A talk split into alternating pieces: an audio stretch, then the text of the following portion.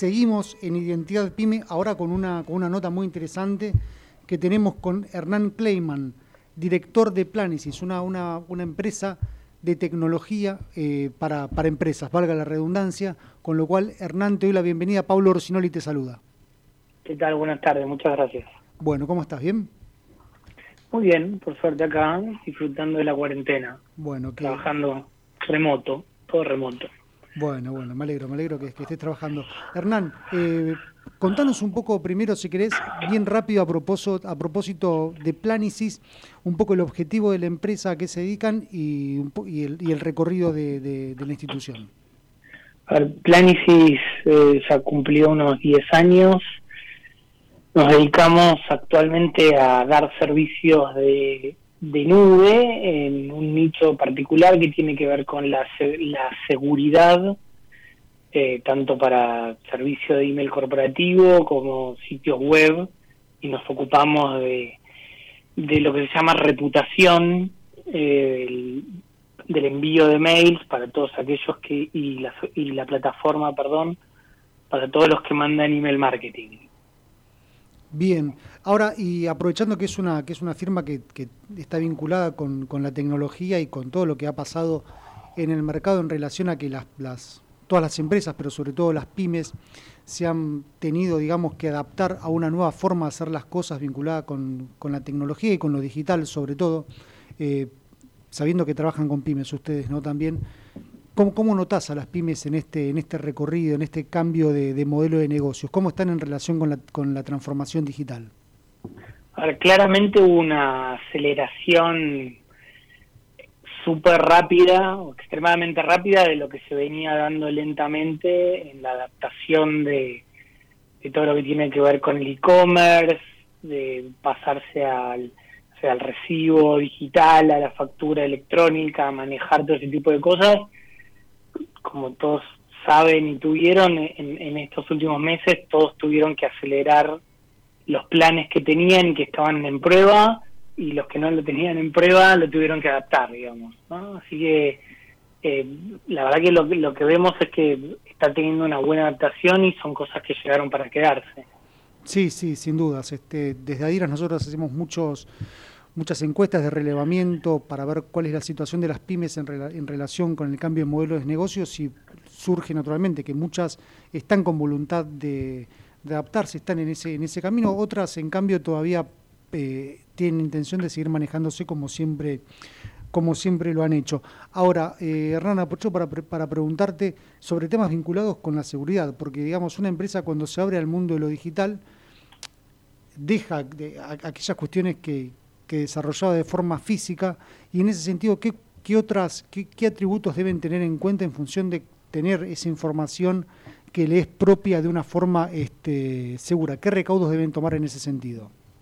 A ver, a raíz de, esto del COVID, una de las cosas que creció mucho es lo que se llama phishing, eh, que tiene que ver con recibir emails falsos el email del banco que no es del banco, el de la tarjeta de crédito que no es la tarjeta, etcétera, eso eso aumentó un montón, entonces eh, hay que aumentar las precauciones en cuando, cuando uno va a abrir un mail, asegurarse que sea de quién tiene que ser realmente y no hacer clic en cualquier cosa.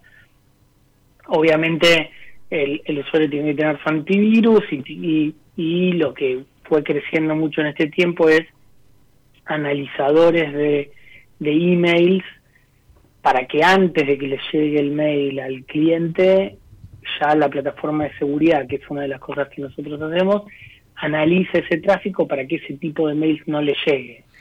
Otra cosa que surgió a raíz de, de, esta aceleración, digamos, es el manejo de la información, no solo el, el tema de mails, es te mando un acta de directorio, te mando información que normalmente es confidencial, eh, no sé, desde darte un recibo de sueldo en papel, eh, que ahora la, la, recomendación es que no venga nadie a firmarlo, sino que se lo mande y lo reciba, la necesidad de saber que realmente esa persona lo recibió, que realmente es quien dice ser, e ese tipo de cosas eh, es una problemática que, surgió bastante y que aceleró mucho la, implementación de medidas de seguridad y de plataformas seguras para manejar eso. Bien, eh, Hernán, hablabas antes del phishing. Este, quiero hacer doble clic en esto para que se entienda el concepto, si lo puedes este, explicar nuevamente y si tenés algún caso donde se haya dado como para que lo que digas tome sentido en la práctica. Eh, a ver, por ejemplo, el phishing es, eh, vos recibís un email de, por ejemplo, no sé, Visa, que dice que, que te estás quedando sin acceso a tu Visa Home y que entres a renovar tu clave, por ejemplo. Eh, lo más probable es que ese mail no sea realmente de Visa, que vos lo veas y parece que es perfecto, pero no lo es, porque normalmente las entidades financieras nunca te piden clave, digamos, más allá de tener esa precaución conceptual, si, si abrís el mail y te fijas realmente, haces clic en la dirección de mail de donde viene el mail, el origen, vas a ver que seguramente hay alguna letra de más en la dirección además de Visa. no es muy fácil de ver, pero bueno, es algo que a lo que hay que prestar atención. Em, a ver, y, un caso de ejemplo de esto es, por ejemplo, eh, hubo ah, el año pasado, en, o, más cercano, hay unos una cadena, una red de hospitales en España que recibían mails de COVID, abrieron el mail, se bajaron un PDF, lo que parecía un PDF, lo leyeron, al principio parecía inofensivo eh, y al par de horas resulta que tenían un ransomware, un virus en su computadora, porque cuando se acercaron a la computadora vieron que estaba todo escrito con jeroglíficos y había un cartelito que decía, si querés volver a tener la información que tenías ahí, paganas tantos bitcoins para que te lo devolvamos, por ejemplo. Claro, claro, sí, sí, sí, era, era un eh, chantaje clarísimo. Eh, es un caso típico. Hubo, hay otro ejemplo de, hay un estudio de abogados en Estados Unidos que salió hace poquito, creo que hace dos semanas, una cosa por el estilo, que lo hackearon. El estudio de abogados era quien manejaba los contratos de estrellas de Hollywood, que estaba Britney Spears o Madonna o alguna por el estilo.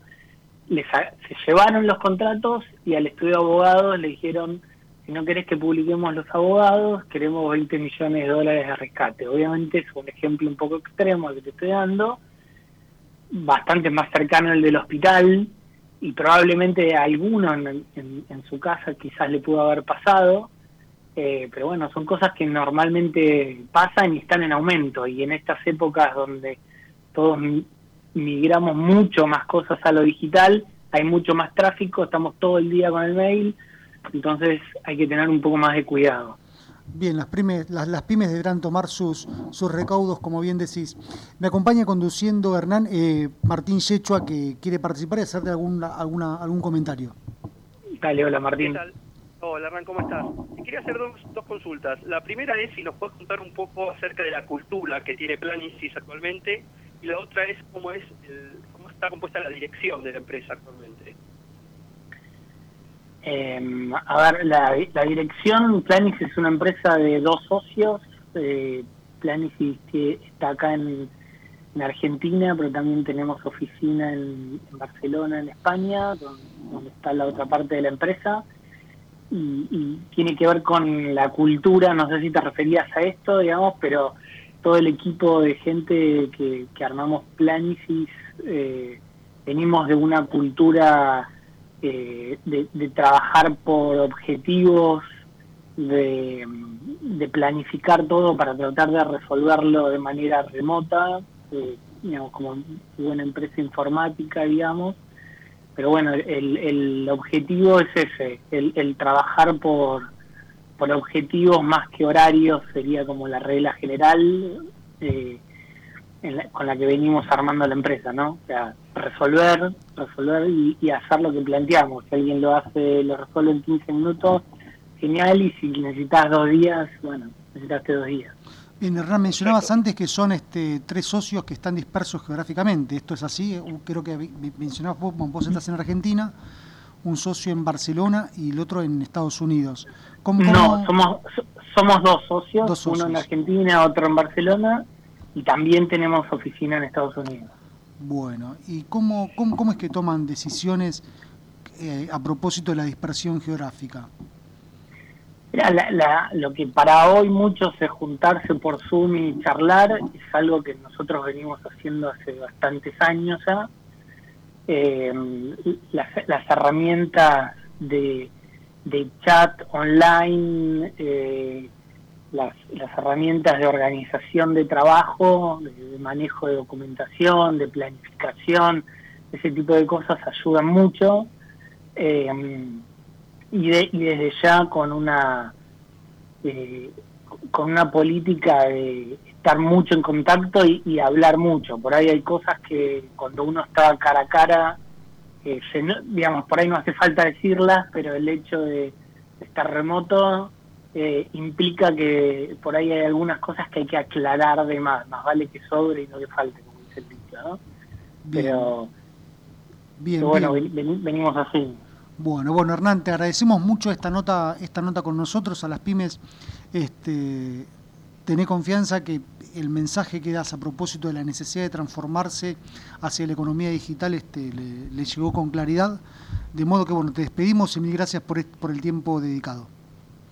Bueno, bueno, muchas gracias, muchas gracias por el tiempo. Bueno, un abrazo, buena semana. Hasta luego.